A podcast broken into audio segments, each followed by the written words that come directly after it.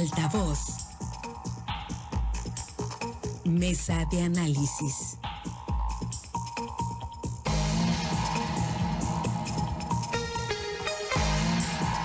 Estamos, de regreso con más aquí en Altavoz. Muchísimas gracias por seguir pendientes de las estaciones de Grupo Chávez en el estado de Sinaloa y por supuesto a través de nuestras plataformas. Altavoz TV Digital en Facebook nos encuentra en nuestra fanpage y estamos en las estaciones tradicionales de Grupo Chávez. Vamos a la mesa de análisis. Saludo este miércoles, mitad de semana, Jorge Luis Telles. Jorge Luis, muy buenos días. Buenos días, Pablo César. Buenos días, Gracias. Buenos días, Francisco Chiquete. Buenos días a todos ustedes. Muchísimas gracias, Jorge Luis. Francisco Chiquete, te saludo con gusto. Buenos días. Buenos días, Pablo César. Buenos días a Altagracia, a Jorge Luis y a todos los que hacen el favor de escuchar. Gracias, Altagracia. González, te saludo con gusto. Muy buenos días. Buenos días, Pablo. Buenos días, compañeros. Buenos días a todos nuestros fieles radioescuchas. Gracias. Pues vamos a uno de los temas que ayer, eh, por cierto, se nos había quedado ahí en el, tintero, es un tema importante y ayer pues todavía pues generó más luego de que la Suprema Corte de Justicia de la Nación hiciera la, notificación oficial al Congreso del Estado de Sinaloa declarando la inconstitucionalidad de la reforma que se aprobó en la pasada legislatura y que tiene que ver con la penalización del aborto, con reconocer la vida desde el momento de la concepción. Eso fue declarado inconstitucional ya por los ministros de la Suprema Corte de Justicia de la Nación. Ya, insisto, esto fue notificado a la Suprema, el Congreso del Estado de Sinaloa y fue bien recibida por las diferentes fracciones parlamentarias, que además, bueno, ya al ser un resolutivo del máximo tribunal del país, pues tampoco tienen para dónde hacerse. Sin embargo, grupos pro vida el día de ayer salieron a las calles, salieron a manifestarse en los juzgados de distrito, salieron en diferentes puntos del Estado, pues para decir que no están a favor y que están totalmente en contra de estos resolutivos pero pues poco nada ya se puede hacer, ¿no, Jorge Luis? Aunque esté el tema de la objeción de conciencia, que es, pues es darle o dejarle al médico, al doctor, a la doctora, la posibilidad de en base a sus creencias, sus códigos, sus valores, sus eh, creencias religiosas, pues dejarles a ellos la posibilidad de decidir si practican o no practican un aborto. Mi duda es, pues cuando haya una situación de emergencia, pues qué va a pasar. Falta la reglamentación, sigue siendo un tema muy polémico, ya hemos hablado en los días recientes de esto, Jorge Luis, pero bueno, pues difícilmente se va a cerrar el capítulo, ¿no? En un tema tan, tan polarizante, aunque ahí está ya el resolutivo de la Suprema Corte notificando al Congreso del Estado de Sinaloa. Pues sí, pues todo esto es una derivación directa de la lucha entre sí o no al, aborto, eh, por, las diferentes, por las razones que sean. Entonces, esto es una consecuencia derivada de la corriente que no es mayoritaria. ¿eh? O sea, en este momento, la vez pasada, tú mismo comentaste una encuesta en el sentido de que el 56% de las personas encuestadas estaban en contra de esta nueva disposición. Y aquí en Sinaloa, por la verdad, hay muchos grupos pro vida, y no precisamente grupos tranquilos, son grupos agresivos que mm, tienen una bandera bien puesta, que la defienden, aunque pues como tú lo has dicho, ¿no? Ya es una decisión de la Suprema Corte de Justicia de la Nación y esto ya es irreversible. La legislatura, la pasada, la 62, em, pues eh, ya casi a finales de, su periodo fue cuando, cuando ganó esta batalla en el Congreso y aprobó pues que la persona fuese, fuese, fuese protegida jurídicamente desde el momento mismo de su, de su concepción. Y, y, la legislatura actual, bueno, pues estuvo siempre luchando por eso y ya, ya lo consigue a través de una iniciativa enviada por Morena y respaldada por la Comisión de los, de los Derechos Humanos. Tengo entendido que, que así fue. Viene la resolución de la Corte y bueno, pues ahora, ahora no hay ni, ni para dónde hacerse, ¿no? La persona... Mm, la persona ya no tiene la protección de la, de la justicia y la protección legal desde el momento de su concepción, como lo marcan las leyes. Esto no, pues eh, jurídicamente podría terminar aquí, pero van a ser eh, muchas las manifestaciones de rechazo, de protesta, porque te digo, sobre todo aquí en Culiacán, no. Bueno, a ver, ahí tuvimos. ¿Listo? Sí, ahí te escuchamos, Jorge Luis, adelante. Sí, que creo que seguramente se van a manifestar en contra de este resolutivo de la Suprema Corte de Justicia de la Nación, aunque pues ya no van a llegar a ningún lado, no van a ser más, más las protestas, eh, los reclamos que lo que van a lograr por la vía legal. Y en cuanto al el siguiente tema, bueno, pues este, Yo creo que un médico tiene la obligación de proteger a, para la persona y se me hace muy difícil que se puedan, que pueda negarse, porque aquí básicamente en este tema es, eh, estamos hablando concretamente de los abortos. Podría haber otros, otras causas que motiven al médico a no ejercer su, su profesión en, en, beneficio de un paciente, pero básicamente es el aborto lo que más, lo, la práctica que puede ser más recurrente. Y si el médico pues no está de acuerdo con el aborto, podría o no hacer la práctica correspondiente. Pero pues esto es precisamente lo que se está discutiendo en la Suprema Corte de Justicia de la Nación. No hay todavía una, una solución final, creo que va a ser en el curso de la próxima semana. Y bueno, pues esto todavía pinta el panorama más interesante respecto a este tema tan polémico como pocos aquí en, en, todo el país. Sí, bastante, bastante polémico. Ayer salieron en los mochis, ahí frente a los juzgados de distrito, una manifestación fuerte, importante, buscando socializar, ¿no? El por qué, pues sí se debe proteger la vida desde la concepción, pero bueno, eso ya la Corte ha dicho la última palabra y se declara inconstitucional ese precepto que efectivamente ya en el ocaso de la pasada legislatura quedó aprobado, chiquete. Y este tema, pues de la objeción de conciencia es el que ahora, ¿no? Está pues acaparando ahí la la, discusión entre los ministros de la Suprema Corte de Justicia de la Nación, particularmente si eh, pues una pues creencia religiosa debe ser materia constitucional, ¿no? Debe ser materia de derecho y debe influir en, en, en una decisión pues que se tenga que tomar, ¿no? En un momento dado al practicar, eh, en un momento dado que alguien solicite la interrupción anticipada del embarazo, es decir, un aborto. Es un concepto que está en boga desde hace mucho tiempo en diversos países creo yo que los, los médicos tienen derecho a, a mantener su, su, objeción de conciencia. El problema es que no siempre es porque el médico tenga una creencia religiosa o filosófica, sino porque hay una presión de las instituciones, de los jefes que están en contra del aborto y que entonces este, presionan para que no para que no se practique. Eh, hay hospitales privados, por ejemplo, donde los, sobre todo los manejados por las monjas, donde ya no digamos el aborto, hay asuntos como el, control de la natalidad, el, el, amarre de las trompas, por ejemplo, no se puede hacer delante de las monjas o no se puede hacer por la vigilancia de las monjas. Entonces, eso detiene mucho la práctica de, de diversas medidas de parte de los médicos. Entonces, yo creo que debe respetarse el derecho de los doctores que de veras creen en, ese tipo de cosas que por su formación religiosa, filosófica, por experiencias personales, están en contra del aborto.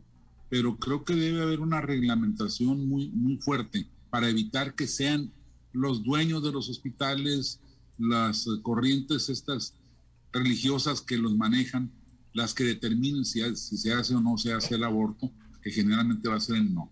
Eh, habrá que ver el lunes cuando se reanude esta discusión será muy, muy interesante. Y en cuanto a las protestas de los grupos pro vida, pues cabe recordar que ellos tienen la, tuvieron la posibilidad en sus manos. Ya se sabía que Morena iba a tener este tipo de simpatías o, o iba a tener simpatías por este tipo de decisiones. Pero yo estoy seguro que muchos de los que forman ahora parte de estos grupos que protestan votaron por Morena. Entonces ahí pues no tienen para dónde hacerse. Yo recuerdo haber comentado cuando se eh, aprobó esta ley que ahora es inconstitucional en el Congreso de Sinaloa, yo les dije, la gente que está apoyando este tipo de medidas no es este, muy activista a la hora de buscar el voto. Simplemente rechazan y ya. Entonces no se va a poder sostener esto. Seguramente este, en el futuro habrá una corriente que, llegue al, Congreso y que saque adelante esto. Y así fue. ¿Por qué? Porque, bueno, pues defienden su derecho, pero nada más en expresión, no a la hora de activar políticamente, electoralmente, que es el punto esencial, medular. No se puede ir contra la, las corrientes del derecho a nivel internacional que se están imponiendo en todo el mundo. La, las nuevas garantías del, del, hombre, de la persona, este, vienen de una corriente muy sólida a nivel mundial. Entonces va a ser muy difícil que todo esto se detenga, sobre todo cuando no se tiene una participación electoral, pues analizada a la luz de las circunstancias, a la luz de, lo que tú esperas que legislen tus futuros diputados. Entonces, pues no tienen nada que, protestar porque muchos de ellos empoderaron a quienes ahora pues están dándoles la, en la contra. Sí, y, y, esa es una realidad, ¿eh? lo vimos en las campañas y vimos a muchos de los que hoy están protestando, efectivamente los vimos en las campañas de Morena, ¿eh? y dirán es que nos identificamos con uno u otro proyecto en lo personal, con alguna de las figuras o alguno de los candidatos o candidatas, pero la realidad es que estuvieron... O con las pensiones. Sí, o con las pensiones. sí, sí, la realidad es que ahí estaban, muchos de ellos, no vamos a decir todos, pero muchos ahí estaban simpatizando y empujando el carro de Morena y bueno, pues Morena trae en su plan, trae en su agenda, lo traía, trae el del matrimonio igual. Y no engañó a nadie, no, siempre no, lo dijo. No, no, no, en lo absoluto. Iban con una agenda muy abierta y pues ahí está, una agenda que está ya predominando y como dices, pues va a ser muy complicado que en otras instancias, siendo esto ya una tendencia mundial, pues se vaya a revertir, ¿no? La Suprema Corte de Justicia aquí, que es el máximo tribunal, pues ha, ha declarado o ha decretado ya la última palabra, pero bueno, efectivamente sí, sí yo retomo esto que decía Chiquete, porque también lo vimos, ¿no? Reporteando los eventos en el pasado proceso electoral, vimos con toda claridad que hoy quienes están desgarrándose las vestiduras, muchos de ellos estaban empujando el proyecto de Morena Altagracia. Y bueno, pues esto ya es eh, pues eh, tema juzgado desde la perspectiva legal, tras el resolutivo de la Suprema Corte notificado ya al Congreso del Estado de Sinaloa. Y sí, conocer tu opinión el tema de la objeción de conciencia, ¿un médico debe o no debe tener la posibilidad de decidir si practica un aborto o no? Mira, antes de, antes de entrarle al tema de si tienen o no tienen el, derecho de apelar a la conciencia, hay un dicho que dice que no tiene la culpa el indio, sino el que lo hace compadre, ¿no? Refiriéndome a lo que está diciendo ahorita Francisco Chiquete. En el tema de la conciencia de cada médico, bueno, pues creo que ya será precisamente esa conciencia la que permita o no permita que se que, a través de su de su eh, preparación desde, eh, académica puedan realizar o no puedan realizar el, el, aborto, ¿no? Aquí lo que, te, lo que puede quedar claro es si se hace como un tema de salud pública, porque en un tema de salud pública, si el gobierno eh, de, de, cualquier índole le mete recursos a ese tema del aborto y se hace a través de los hospitales públicos, bueno, pues yo no, yo creo que el mismo eh, médico, el mismo profesional de la salud no podría apelar a esa conciencia porque su contrato de trabajo dice que está, e, está estipulado, ¿no? Entonces, creo que eso sería apenas que en, la, en lo que son los medios de salud privada, pero en el medio de salud pública, si se considera como una política pública de salud, difícilmente podían apelarlo, ¿no? No, no les, no les corresponde. Altagracia, eh, ya existe ese, concepto. En la Ciudad de México se aplica ese concepto. En los hospitales públicos. Estamos hablando aquí en Sinaloa, Francisco. Por ejemplo, en la, Ciudad de México tú puedes ir de cualquier parte de la República y te puedes practicar pues es que es la misma tendencia. cuando no rebases los 12, los 12 años, pero no está legislado aquí todavía. O sea, apenas acaba de salir el resolutivo. Hasta el día de ayer, hasta el día 9 de, junio, de, de, septiembre, en Sinaloa era, era prohibido todavía eh, la cuestión de la de, de, practicarse un aborto, ¿no? Ahorita ya está estipulado, ya tienes que hacer eh, caso al mandato de la Suprema Corte, pero hay que eh, los tiempos son los que mandan, ¿no? Independientemente cuando no hay una homologación en la ley, eh, si en tu estado está prohibido, te pueden perseguir por un delito, aunque a la hora de la hora, cuando tú, tú apelas al amparo y vayas a la Suprema Corte, pues te van a dar la razón, ¿no? Ahora, cuando tú tienes un tema de conciencia, bueno, pues tú sabrás si lo vas a aplicar o no lo vas a aplicar. Si tu contrato colectivo de trabajo o tu obligación con el patrón te dice que lo tienes que hacer y tú aceptaste esas condiciones de trabajo, pues lo vas a tener que hacer independientemente que vaya en contra de tu formación religiosa tu formación pro, este, eh, de, derecho humano, pues. Cuando tú te obligas a hacer tal o cual cosa, es como el, el que tiene una religión que no le permiten tomar Coca-Cola o que no le permiten ver una película o que no le permiten hacer una cosa. Ellos esas personas que tienen esa formación religiosa lo especifican a la hora de, tomar un trabajo. Entonces los médicos de igual manera, si su religión no se lo permite, tendrán que especificarlo en los contratos colectivos de trabajo si la política pública en el estado de Sinaloa dice que se pueden practicar y que el gobierno tendrá eh, la obligación de pagar ese servicio. A eso me refiero yo. Ahorita está apenas legislado en Sinaloa, apenas está abierto, ya se homologó a nivel nacional, pero no quiere decir que lo estén practicando, ¿no? Entonces, tenemos que que aclarar muy bien esa situación. Ahora, los colectivos que están haciendo su trabajo y que en el, en el pasado dejaron pasar, permitieron, o, o hasta ahorita se desprendió el foco de venir a defender lo indefendible, bueno, pues ya quedará también en su conciencia, ¿no?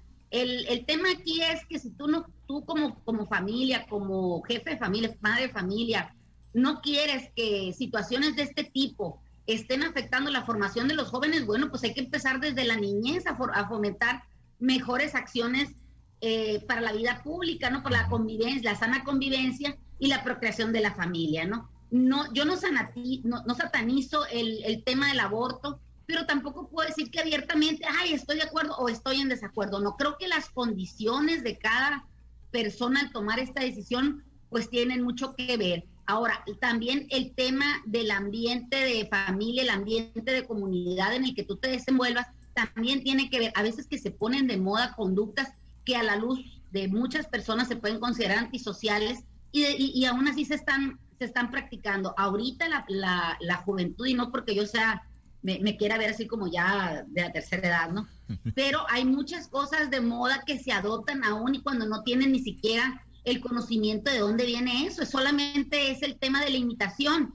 En el, en, el tema del aborto muchas veces también se, se da ese tipo de cosas. A veces no saben ni a qué van las muchachas, no tienen el apoyo o a veces el apoyo que tienen no es un apoyo que realmente les pueda servir para eso y lo están practicando o dejan pasar el tiempo sin practicarlo. O sea, eso ya vamos a apelar no nada más a la conciencia de los jóvenes, sino también a la conciencia de la persona que se tiene que practicar. Sí, hay, mucho por hay mucho por hacer indudablemente y tendrán que venir las letras chiquitas, efectivamente, ¿no? Con la declaratoria de inconstitucionalidad de lo que se legisló en la pasada legislatura, eh, pues obviamente pues tendrá que venir la adecuación de, la ley, de la norma y poner las reglas claras, ¿no? Las bases para pues eh, la interrupción anticipada del embarazo de quien en función del derecho que tiene a decidir sobre su cuerpo, pues así lo haga, porque ya la vida no inicia desde la concepción de acuerdo a lo que decretaron o lo que pues eh, aprobaron los ministros de la Suprema Corte de Justicia de la Nación. Bueno, eh, en la eh, Constitución hace mucho que está que solamente el que el, ser nacido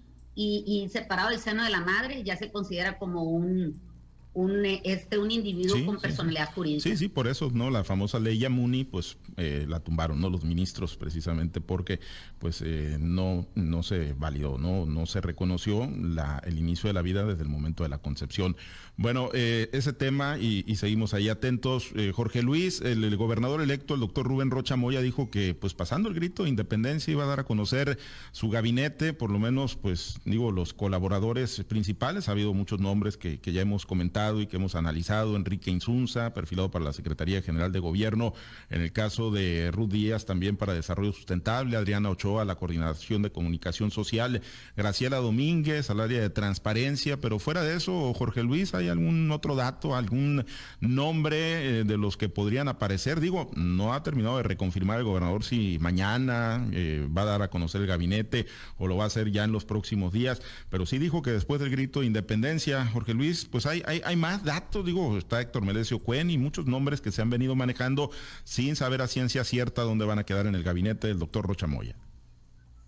Conozco yo más nombres que se hayan, excepto el de Alejandro Higuera, que aparentemente sería secretario de Turismo. Al parecer un evento en Mazatlán, así lo presentó ayer Rubén Rocha Moya como el futuro secretario de Turismo de Gobierno del Estado. Y y fuera de eso no, no, tengo, más, no tengo más información. El doctor Melesio Cuen, pues ya tiene muchos días declarando como secretario de salud, entonces eh, presiento yo que, que para allá va, ¿no? Porque pues un día sí otro también da lecciones sobre la pandemia y sobre, sobre lo que se tiene que hacer, lo que no se tiene que hacer.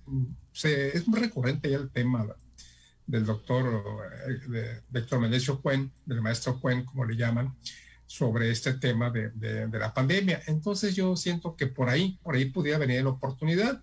Hay que recordar que Clomelio Cuen es eh, químico farmacobiólogo con una experiencia de muchísimos años. Él tiene una red de laboratorios a nivel estatal en los que, bueno, le permite estar en contacto permanente con el ejercicio de la medicina. Y yo creo que sería una, pues sería una buena opción, ¿no? Se ve que conoce el tema y además tiene la capacidad y la experiencia política para, aunque no es un puesto político, pero Cuen es, está, muy, sencillo. Cuen tiene que ser secretario de Estado. ¿Por qué? Porque secretario del despacho. ¿Por qué? Porque el proyecto de él es una senaduría. Y para ser senador no le alcanza con el PAS. Evidentemente tendrá que ser por Morena, porque el PAS no puede postular candidato ni al Senado ni a diputaciones federales. Yo siento que es la urgencia de, de ocupar cualquier secretaría. ¿Para qué? Para quedar, pues no, no legalmente, pero sí moralmente apto para que Morena lo, postule por, como su candidato al Senado de la República con el apoyo de Rubén Rocha. Yo creo que si se queda fuera, fuera del gabinete de Rocha y se dedica únicamente a dirigir al partido sinaloense en México, pues sería un, un, elemento en contra de sus aspiraciones de ser candidato a senador. Yo creo que más bien por eso es que quiere ser eh, parte del gabinete de Rubén Rocha, pero pues aún no tiene noticias. Según lo ha confirmado él, todavía no le dice nada al doctor Rocha, posiblemente ahora que dé su gabinete que tampoco urge, ¿no? O sea, todavía tiene mes y medio Rocha para quitar y poner. Entonces yo no veo ninguna, ningún apuro, al contrario, creo que no sería bueno que anticipara con tanto tiempo quiénes van a ser sus principales colaboradores. Sí, el, mismo Rocha fue el que dijo, ¿no? Finalmente la, fecha en la que más o menos daría a conocer el, gabinete chiquete y bueno, pues además del tema Cuen, que ahí sigue siendo una incógnita y yo coincido con, con Jorge Luis, ¿no? En la necesidad que tendría de, de, ese espacio o por lo menos seguir pegado a la llamada cuarta transformación por sus aspiraciones al Senado de la República, pues fuera de los nombres que ya han estado ahí muy sobre la mesa, chiquete, hay algunos adicionales que pudieron aparecer en el gabinete? No, no que yo sepa, pero las especulaciones son muchas. Eh, lo, de Alejandro Higuera aquí es frecuente que se mencione.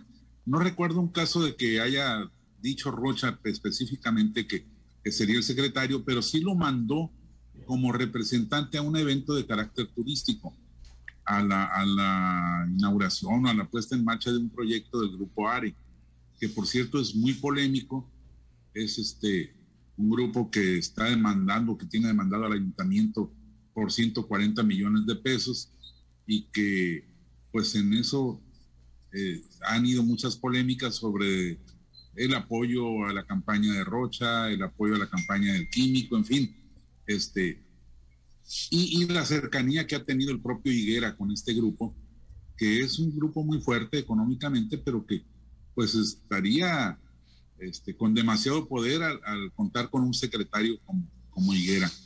Pero bueno, fuera de eso, no, yo también creo que no, no le urge a Rocha, por el contrario, lo amarra, le, establece condiciones más difíciles para, para jugar con, las barajas políticas, con las cocholatas, como se dice ahora.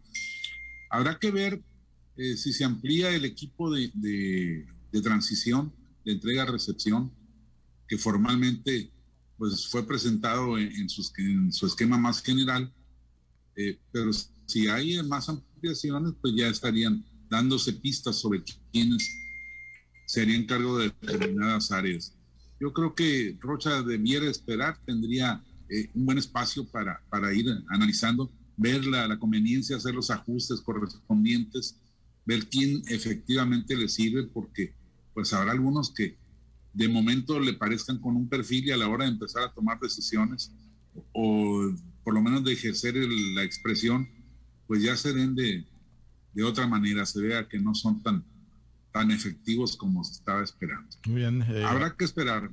Sí, y le conviene, Altagracia, esperar al gobernador electo Rubén Rocha Moya para dar su gabinete. Algunos alcaldes eh, en el estado de Sinaloa se están esperando también, ¿no? A que el gobernador electo dé a conocer a sus colaboradores para ellos hacer sus propios anuncios, Altagracia.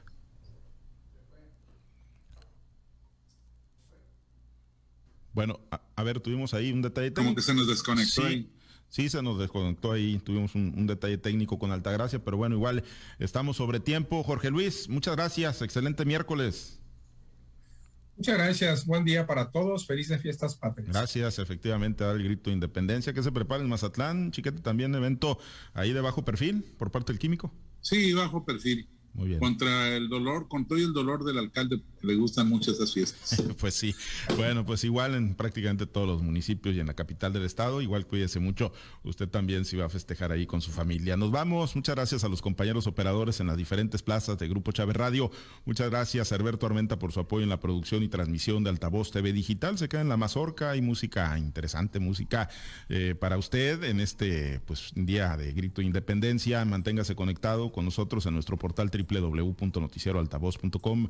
Soy Pablo César Espinosa, le deseo a usted que tenga un excelente y muy productivo día.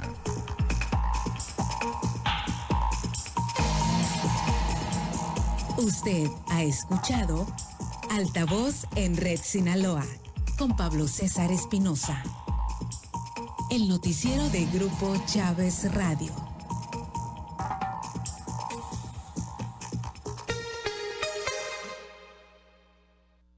Tu radioestación local